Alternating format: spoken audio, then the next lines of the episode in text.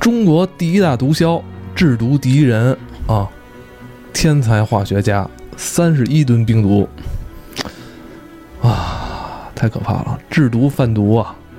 这 杀头。大家好，我是赵爱文，大家好，我是翠神。想跟大家聊聊这个咱们中国的第一大毒枭刘昭华。就是在大案要案上，嗯这个肯定是能跟白宝山齐头并论的一个。哦级别的案子白宝山是玩枪 的，对，哦他因这为个我们之前做过白宝山嘛。对，那刘章华这是玩毒的。啊， 对对对对，听众们有没有印象啊？在二零零一年的时候，曾经在咱们电视八点黄金档挺火的电视剧。上过一个电视剧叫《黑冰对对》，对王志。文演的。对对对，我记得当时我还上学呢，嗯，然后我记着这个电视剧演的也特别好看。对，挺火的。哎，然后刚才我跟那个老崔我说聊聊说，这刘昭华是不是这个跟这电视剧原型啊，原型呢？哎嗯老那老崔跟我说，好像是吧，还时间是有落，时间是有落差的。对，有一些出入。嗯对他当时是怎么着呢？就是那个电视剧上的时候是零一年左右，就是二十一世二十一世纪初。对，这刘朝华被抓已经是零四年了，枪毙已经是零九年了。嗯，但是他其实制毒呢，就是早就已经被发现了，然后就是一直没抓住他。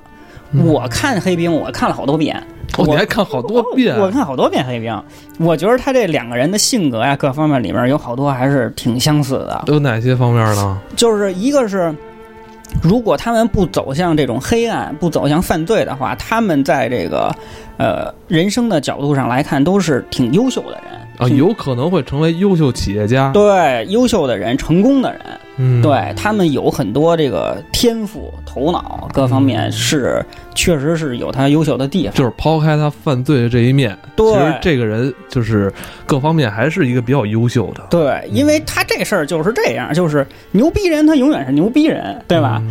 他就是分这个好和坏的问题。对他干没错了嗯好事儿，他就特别优秀；他要是干了坏事儿呢，相反就会给这个社会带来更大的危害。那像你嗯在学生时代的时候，其实你翻看过很多有关这个刘昭华的一些文字资料，对对是吧？？当时还挺着迷这个的，对对对，我当时对毒品这个事儿啊，包括这相关的人物啊，深恶痛绝。对，还挺挺感兴趣 的。然后我也挺那个，就是他为什么能对人类带来这么大的危害？嗯，就是他到底这个原因在哪儿？我就是哎，挺感兴趣，一直在查这方面的资料。嗯，以前咱们老听这什么墨西哥、什么古巴是吧？ 对这对大毒对枭是吧？对对对咱们中国啊，这个刘朝华他就嗯相当于是咱们中国第一大毒枭了。对对对对，呃，咱们刚才说这么多，咱说他如果不犯嗯罪、不贩毒、不制毒的话，他有可能是一个非常优秀的企业家。对。那这个人身上有哪些嗯比较重要的这个怎么说性格呢？对，就是我记着那个咱们那个铁探长讲那个白宝山的时候也说过这些，嗯就是说能干大事儿的人身上他往往有一些素质。我觉得刘朝华身上也有一些素质，嗯，是跟别人不一样哎的。呦，哪些方面？他这个就是说典型的高智商犯罪，很聪明，哎，特别聪明，而且他专业能力非常强，他绝对是一个天才的化学家，因为他没经过系统的这个上大学、上研究生、博士生这种训练，他自己就是无师自通，哎，有这个能力。自己研究。自己研究，嗯后来受到点化，这咱们待会儿可可以说一下。嗯，但是其实很多基础性的东西啊，是他自己琢磨出来的。我说在这个这人很厉害，自哎觉能力很强。对，再有就是这家伙怎么说呢，是一个高智商犯罪呢。他在这上面就是说，他有这个反侦查的这个能力。他也有反侦查哎，能力，因为他当了好几年的法警，他自己就是公安人员，哦他自己就是咱们系统内的系统内的人员，所以他知道这一套东西，他有很多东西啊，哎呦，他心里有谱儿。这不得了啊，哎，所以这不得了啊，为什么好长时间抓不着他呢？哦哎，他有这本事。再有一个呢，就是这个，如果说他在专业上化学这方面，他是有这种无限的求知欲，就是对毒品的这种偏执狂的这种研究，对吧？嗯就是说这种现实扭曲立场什么的这种东西的话，那么他在这个心理素质上嗯也跟一般人不一样。这哥们儿心理素质非常强，哎，他本身是一名法警嘛，对，嗯就是警察抓他的时候，后面咱们可以说到，他自己能够一个人只身回到那个酒店去，把他那个犯罪证据啊，垫着嗯还拿回来。然后他在酒店里看见警察了以后啊，还能想办法脱身，哎，就心理素质特别好，嗯而且能伏在一个山洞里面待了很长时间，就是吃点方便面或者怎么着的，就是隐忍能隐力忍嗯啊特别能哇特别强。哎像我就不行了。哎呀，我待半天儿之后，我就我就想玩会儿手机了。 对对，一玩手机就被抓了，你知道吗？能定位嘛？那你刚才说到啊，他嗯曾经是一个咱们系统内的法警，对，对吧？那他是如何一步步走向堕落的呢？嗯，我觉得这个事情是它不是一天两天的事儿，嗯，就是他这个人呢，还有一个特别优秀的能力，就是他这个人际交往啊和做生意的能力特别强，哦，他是一个情商还比较高的，呃比较。高的人。哦对，然后呢，他因为他喜欢的这个毒品这件事情本身就是一个犯罪的无底洞、嗯无限的深渊，黄赌毒嘛，哎，所以他被这事儿啊一步一步的吸引，到最后做成不可逆的这种结果，制毒贩毒，然后他嗯哎毒害咱们人民群众、对吧？啊。那我觉得这个人相对就比较单薄了，性格。对对对呃，对但是他恰恰是这个人呢，他的有他的多面性，对，就咱嗯就跟刚才说《黑冰》里面那郭小鹏对比似的。嗯郭小鹏是一个受到了这个高等教育、这个精英教育的，最后成为一个精英的人。嗯然后这个刘昭华的区别是什么呢？刘昭华是他是这个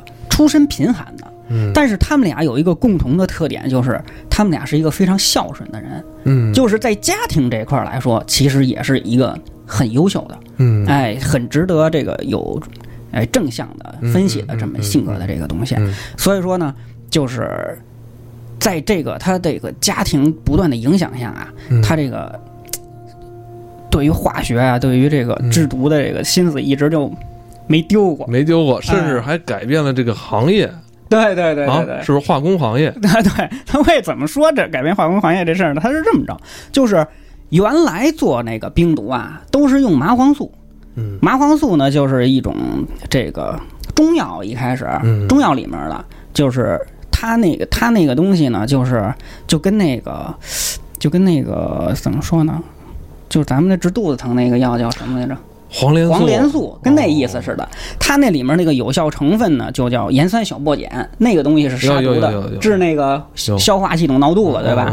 这麻黄素是什么呢？是麻黄草，麻黄草里面出来的一种东西，现在就是那个康泰克里面哦，吃那东西。哎呀，不得了，不得了！后来为什么有人那个小毒贩他买好多康泰克呢？嗯，他是拿那个做这玩意儿，你知道哦，吗？那不然现在这个康泰克也得算处方了吧？对啊，哦不所以让他随便卖 了。哦所以这问题在这儿。然后呢他为什么刘朝华改变了行行业呢？化工呢？是因为他不是用的麻黄素，嗯就是他是一个高级的化学师，他用的是人工合成的办法，哟那这就是化学了。他就是化学了，他就高级了。所以后来啊，他用的很多这个合成的原料，原来是不管制的，就就是大家没人知道这方法 了 ，是也没人会，是吧也没人会弄啊。会谁会想到这东西？谁谁去弄好几吨提炼它去？ 啊对，就是后来发现他这个事儿以后，就所有的这个，比如说学校你做化学实验啊，或者说是那些药厂啊、化工厂啊那种各种原材料的这个控制就都特别严了。嗯那个《绝命毒师》里面那那美剧里面表现过这个，嗯，你还记着他们俩去那个化工厂里偷那个大桶的那那个原料吗？有有有，对对对，就跟这个是一样的。那些东西原来是不管控的，但是后来呢，就是因为有了这帮天才的化学家或者哦能干这事儿了以后，就开始管控这个。对对对，所以我他记着那剧里好像其实管控也没那么严，对别人只是说这是我的一个财产，对，啊我不能让人拿走，对但是没有从那个说谁偷走它去图干点啥事儿了对。提炼毒品，就是那那方面还没有想太多。对对嗯对对，所以说就是这件案子其实影响了非常大，到后来。嗯这就叫怎么说？防君子不防这些化学老 师。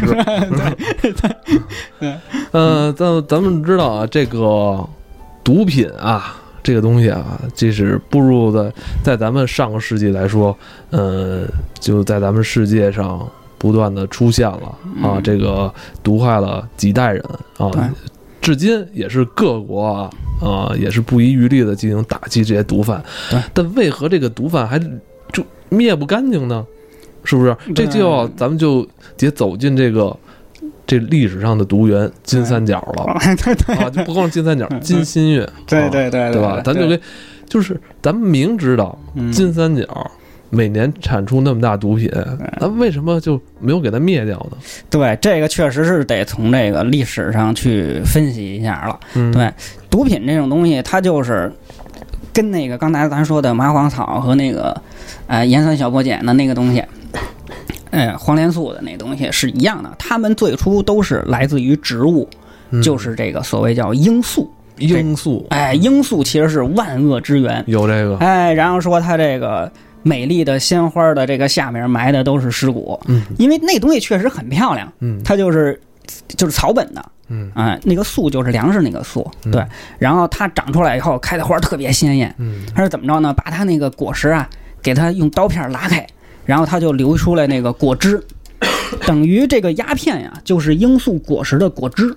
嗯哎，这帮人把它给刮下来，刮下来以后积累成一大堆，然后再去熬制，嗯，最后就是这个成品的这个这个鸦片。这就是鸦片，对这嗯个东西呢，实际上啊早就有。鸦片在人类历史上的这个认识和栽培使用啊，已经有六千多年的历史了。我天， 哦那玩意儿其实早就被发现哦了。这不得了啊！我还以对为是上上二百年的事儿呢。对它，因为前两百年对于中国的影响和伤害特别大，嗯所以中国人对它深恶痛绝。按说这个东西其实明朝的时候就传入过中国，嗯就万历年间不是有一皇上叫万历，然后他后来那个十三陵不是把他给打开了，好像还是怎么着嘛，然后他就三十年不上朝嘛嗯。他当时就是有时候这宫里面就号号称那什么炼丹什么玩意儿，那那他就吃那玩意儿，吃完了以后他就浑身感觉很爽，还是怎么着的，叫福寿膏，就是这这个东西其实早就有，但可能不是每每个人都能用哈，就是这样。然后这个罂粟里面啊，它包含的生物碱，就就是这个起作用的东西就就是生物碱，有各种各样的生物碱，二十多种，其中最厉害的是那个是那吗啡，你知道吧？哦，就是它可以提炼出这么多种，对对对对，其实其中很多嗯一其中一种是吗啡，吗啡是最重要但的。吗啡又是咱们这个医疗里边儿比较重要的。哎，对，所以这个鸦片、吗啡，包括这个冰毒，就是甲基苯丙胺这个东西，还有这个海洛因这些东西，它都是双刃剑。历史上所有后面我们会讲到，历史上所有这些东西的出现，都是最初都是用于医学的。那它其实你也还不能不种它，哎，对。你还是得种它。对它如果哦用来医学上，它就是一救死扶伤的东西，嗯，就是那冯小刚在《甲方乙方》里说的嘛，明知道他已经要死了，那你是给他打一针呢，还是怕他上瘾呢？其实就是还不如你给他打一针，来让不及上瘾了。哎缓解他的痛苦呢。所以说，这个东西啊，在历史上它不光是能止痛，嗯然后它能各种治各种各样的病，就是有这种。哎，有一句名言叫什么？就是如果就是没有了这种东西啊，医学就是个瘸子， 就是历史哎上呦各种病都会用到这个东西。这条腿还挺重要。哎，就包括他这个叫号称这叫包治百病，就是最早是鸦片，嗯这是最早的毒品的原型。再进一步呢，在鸦片里面提取了吗啡，吗啡占百分之五到百分之二十，在这个鸦片里面。后来呢，一个德国的化学家叫霍夫曼，又从吗啡衍生出来了二乙酰吗啡，就是海洛因。嗯所以它是一个不断进步的过程。嗯当海洛因在市场上就是开始往下坡路走的时候，这时候出现了冰毒来代替它，嗯所以他们是一代一代的这样革新的。这冰毒是不是就是纯化学的了？对了，冰毒就是一纯化学的东西，冰毒就跟那个罂粟一点儿关系跟那跟罂粟关系没有，就不依赖这个不依赖这种种植了。对，哎呦，那这个不就可劲儿的那个调料了吧？早期呢都是用麻黄素做，嗯但是后期有就是刘壮华他们整了这些事情以后，就人工合成的就占领市场了。它优势就是什么呢？不占地儿，不占地儿。你有一化工厂就能干。嗯他你这种这鸦片，为什么咱说这个金三角和金新月什么这事儿呢？这金三角就是泰国、缅甸、老挝他们那个嗯三角地带、三不管地带、美术馆；金新月就是那个什么那个咱那兄弟兄弟国家巴铁、巴铁巴基斯坦、啊阿富汗呀什么，在那边儿也种这玩意儿。所以说，它需要大片的地，还有那种政治啊，还有这个军队啊、国家呀、政府力量管不到的地方。嗯那那冰毒就不一样了，它优势就比较大了。嗯哎，这金三角是怎么回事呢？ 它正好在这个三角地带这个地方，所以它三不管儿，谁都管不着。但这但是这个种用毒品呢和贩毒的这些人，他们自己是有军队的，这就不得了了。这个有钱啊！啊啊，这有牛逼钱了！有对，钱人家有钱就有武装。嗯，对，鸦片祸害中国呀，主要是在什么时候？是主要是在鸦片战争，大家都知道， 1840一八四零年，哎，西方人干这事儿，当时是怎么着呢？中国人啊，牛逼的不行，人家那个外国公使来中国来说，我天朝物产丰富，什么都不用买，所以呢， 卖的东西呢又都是低成本的东西，陶瓷拿泥一捏就卖你了，这个茶叶反正种完了就卖你了，所以呢，西方人那些钱都让中国人给赚了，他看着你眼儿黑呀、啊他眼儿热呀、所以呢，他就开始卖咱们鸦片，太坏了，太坏了。然后因为卖你鸦片，一方面赚你嗯钱，一方面还能把你这些人啊都给玩废了。玩玩垮了，玩垮了。嗯你说这算盘打的多坏啊！哎，所以他们呢，主要就是在那个热带那边儿去种，嗯，在亚洲主要是在印度种，嗯这叫东印度公司。然后呢，他成立这公司实际上就是种鸦片卖鸦片，在印度是吗？东这啊东印度公司最早是种鸦片的，他他很大的一个业务是干这个啊，很大一个业啊，务，但人家也做各种哦乱七八糟，什么事儿都干啊。他拿这东西挣了中国人好多钱。实际上，这罂粟这东西啊，它不难活，就是扔哪儿都容易长起来。 哎，这个这个，这直接让我想起那水葫芦，对对，就是那样。就是你种的少的话呀，它其实是法律上不管；但是如果你种的多了，哦，你就违法了，你知道吧？有的人就在自己院儿里种有中国也有，还被警察抓了呢。现在不是有好多那无人机航拍吗？啊，那有时候被拍到的。有哦一些农民啊，他们种这玩意儿是干嘛？就是治肚子疼，就是他就是小病啊，什么感冒、头疼脑热的，他吃这玩意儿呢，就是止痛哇什这么的这这这这给自己买，就当是止疼片儿，当止疼片吃，哦 然后呢就被警察给抓了，无人机给开了，是有这种情况出现。嗯，但是主要啊，他就是长得好，你知道吗？嗯还就是在那个金三角的的地方，热带那就是地方它这个土壤，它就适合养就干这事儿，种种种它，对，你种粮食都不行，对，所以它这是一个这个金三角种鸦片这个，一个是自然环境的原因，嗯还有一个是什么原因呢？就是这个武装的这个事儿，这咱们说了。当时呢，咱们都知道百万雄师过大江，就有这个，哎，打那国民党，哎，然后国民党呢就有一部分军队啊败退到了这个国境外了，从云南出去了，跑缅甸去了。其中有一中将叫李弥，这哥们儿呢是国民党黄埔四期，叫李迷，李弥哪个迷？就是迷失的迷，哦，李迷迷失的迷，哎，不是迷失的迷，就是那个一个弓一个耳的那个，那是，弥勒的弥，哎，对对对，就是那啊个。这哥们儿是原来国民党中将，那不得了，人正规军，哦哦，等于他带着他这个逃兵，呃，就跑了，就就跑到落缅甸去了，落户在那边了，落户那边，不他敢回来了。对不敢回来了，你回来，你那那那你你反动派啊，对不对？嗯所以呢，他们为了生存，就在那地方开始种这玩意儿。啊，不会是金三角最早是他来的？金三呃角就是最早他们来弄的哎，呦是吗？对对对。哦，这个李弥本人啊，后来五几年以后回了台湾了，知道吧？因为他是大头，他是大头，他就跑了。但是呢，有很多军队他们跑不了，就落到那儿了，落到那儿了就开始自己搞这玩意儿。生活了，哎，嗯李弥刚去他缅甸的时候牛逼大了，说的我打不过共产党，我灭了这个缅甸的军队，打缅甸军队还是很轻松的啊、。可以是吧？啊对，哎所以呢，就是一般人还惹不起他，所以呢，他们就开始弄这个。到后来啊，就是武装运送，就是整个的这个运鸦片就公开化了，没人干得了了。后来呢，发展到出了一个最大的毒枭叫坤沙。哎哎，哎，有这坤沙是一什么人呢？有有有，他是土司的儿子。所谓土司啊，就是少数民族那头儿。咱中国不是有那个有那政策叫什么改土归流嘛，是吧？嗯让你们这些少数民族都得汉化哎什有有么的。课本上也教哎对啊，有这玩意儿儿。。这个土司的儿子，这坤沙是这么一个出身。哎哎，那个《追龙》里边是不是这个啊坤沙呀？哎，我不太清楚，去年我看那个《追龙》里边好像叫嗯叫什么，听着有点印象，不知道是不是，反正这坤沙是历史上最大的毒枭，就是就是这金三角，金三角历史上。大 boss。对，大 boss 他呢，后来参加了，也参加过李弥的这个这个军队，他又是土司的儿子，嗯所以说他各种出身啊什么的，注定了他能干这个。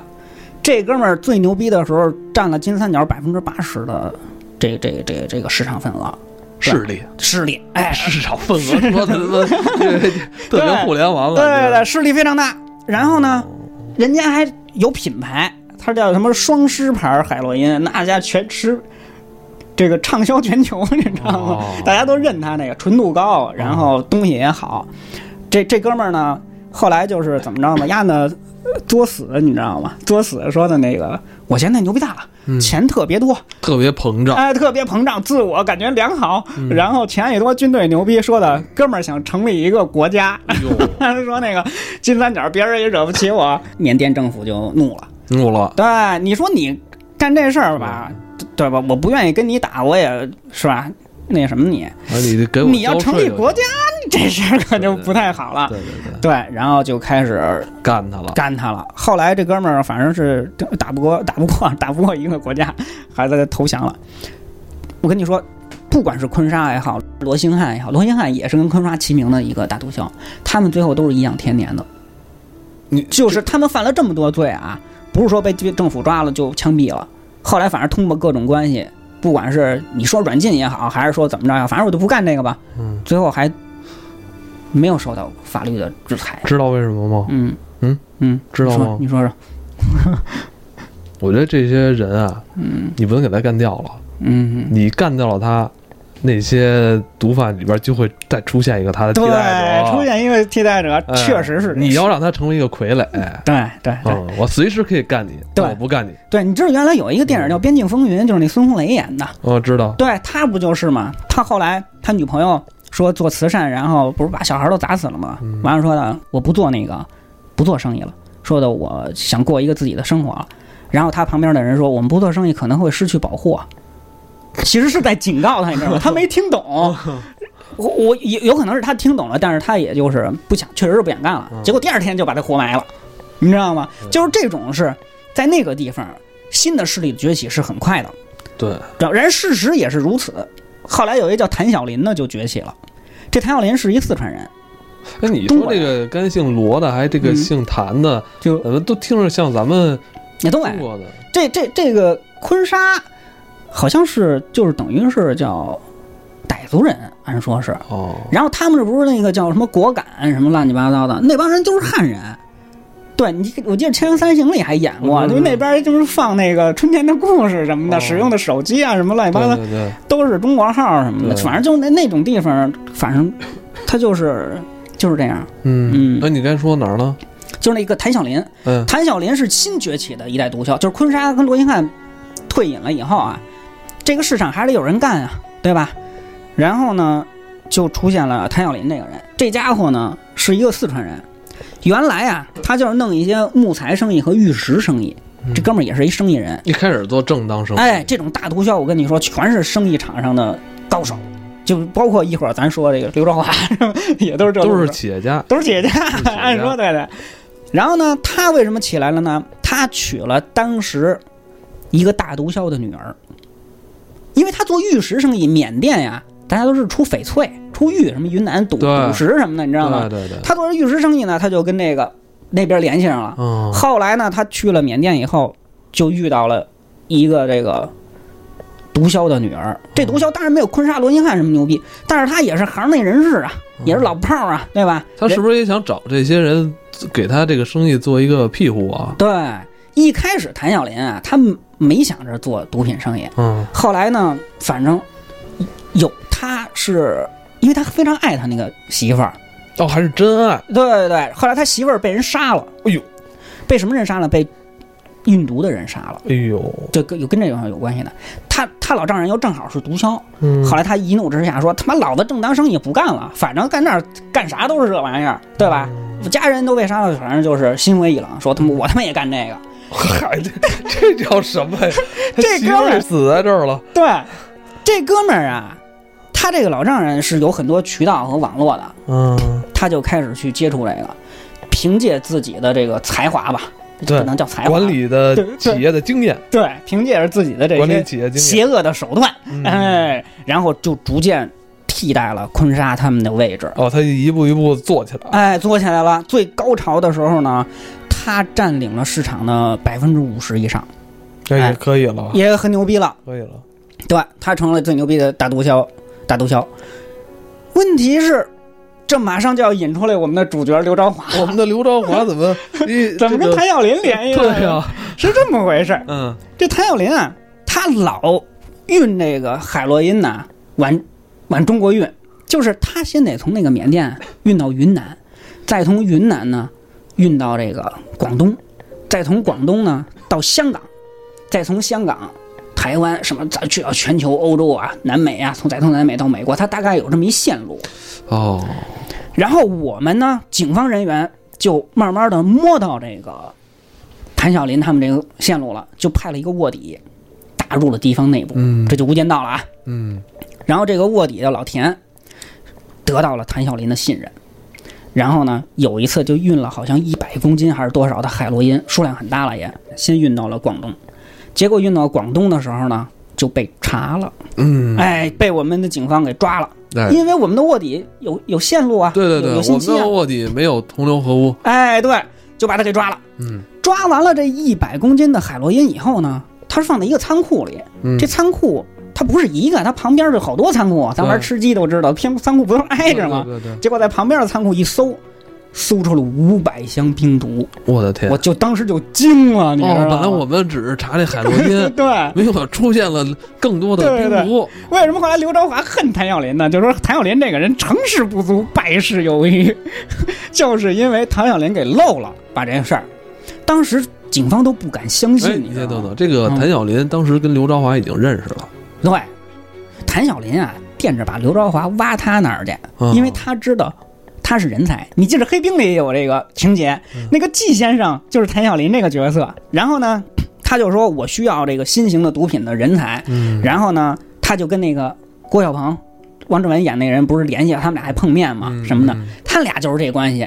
谭晓林惦着让刘朝华去缅甸跟他等干于，他想这个想挖这个刘朝华研研发总经理对刘朝华是吧？对嗯，然后刘朝华不跟他干，刘朝华自个儿呢干了一摊儿，嗯干了一摊儿呢，他们俩之间都通过一个叫陈炳熙的大毒枭，这哥们儿是总贩卖的总批发商，嗯这哥们儿就是就是这个仓库的，是拥有者啊哎，这个中转站的这个核心人员。结果这个结果谭晓林这个案子犯了以后，把刘朝华的给挖出来给了，挖出来了，当场查获了十一吨冰毒太，吓人震了惊全球。哦，当时全球的冰毒查获一年的数量是五吨， 就是他这一个人的顶全球两倍。哎呦，对对那对，当时查这个案子，这个咱们的公安干警应该升职 了。我不知道，反正这案呢以后。刘江华就被牵出来了，那有关刘朝华是如何供认他的犯罪事实的，嗯，我们啊留在下一下一期期